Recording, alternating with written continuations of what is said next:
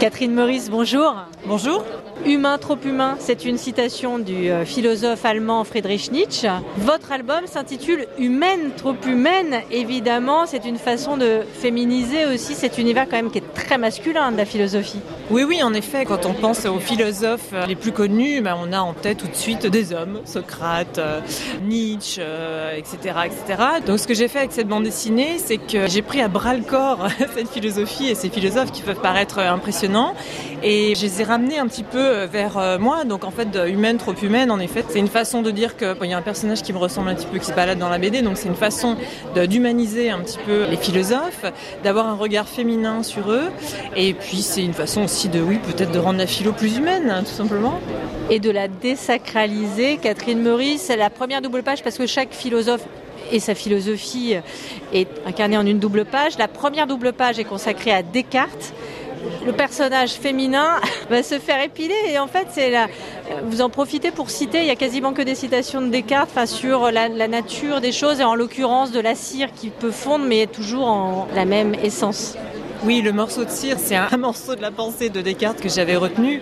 J'ai plusieurs portes d'entrée pour aborder la, la, philo dans cet album. Il y a les citations célèbres que j'aime décortiquer. Je vais tourner autour, connais-toi toi-même, je sais que je ne sais rien, etc. Il y a les clichés qu'on a sur les philosophes. Il y a les souvenirs que j'en ai de lycée notamment. Alors le morceau de cire de Descartes en est un. Et hum, il y a parfois des anecdotes personnelles que je rebricole pour les faire euh, se rencontrer avec euh, la pensée d'un philosophe. Ce morceau de cire, pour moi, je l'ai immédiatement euh, fait se choquer avec une, quelque chose de beaucoup plus actuel. Alors en effet, la situation peut être incongrue. On voit une jeune femme qui se prépare à un rendez-vous galant. On apprend à la fin de la bande dessinée que c'est un rendez-vous avec Descartes et que Descartes est complètement à l'ouest, ne la regarde pas. A rien à faire. Quel est le maillot euh, brésilien impeccable Parce qu'il est là en train de pérorer. Et en effet, les, les textes de Descartes sont les vrais parce qu'en fait, même si les, chaque scénario dans cette bande dessinée est euh, très humoristique, je reviens toujours au texte. Catherine Meurice, vous le disiez, c'est aussi une lecture féminine, je pourrais dire aussi féministe. Par exemple, Diderot en prend vraiment pour son grade. Mais alors là, je dois remettre les choses euh, à leur place, c'est-à-dire que en fait, Diderot était féministe et c'est un philosophe que j'aime beaucoup. Et dans cette mise en scène que je fais, c'est un petit peu pervers de ma part et limite malhonnête, mais je l'avoue, je l'avoue au micro de RFI, c'est qu'en fait, le texte de Diderot que je mets dans la bouche de Diderot, c'est un texte rapporté, c'est-à-dire que c'est Diderot qui critiquait déjà un autre homme. C'était une pensée dénigrant les femmes par essence euh, inférieures. Exactement. Et c'est là où, oui, parfois, il faut être un petit peu de mauvaise foi pour faire rire.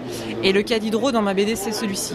Par ailleurs, euh, Diderot est un philosophe que j'aime beaucoup, qui a écrit, euh, dit qu'on avait pour devoir d'être heureux. Et c'était quelqu'un d'assez joyeux. Je suis aussi une grande lectrice de ses critiques d'art. Il a fait beaucoup de salons. Euh. Dans Diderot, je l'aime beaucoup. Là, je lui ai fait un petit croche-patte. Je suis désolée, il m'en voudra pas, j'espère. J'avais le gag en tête.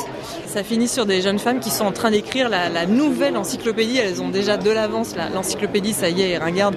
Elles sont en, train d'écrire la nouvelle et a, elles sont en train de rédiger un article sur le clitoris. On sait que le clitoris a mis du temps à être connu. Et ben voilà, je rétablis une vérité sur le clitoris. Catherine Maurice, merci. Je rappelle le titre de votre dernier album en date, Humaine, trop humaine, qui vient de paraître chez Dargo.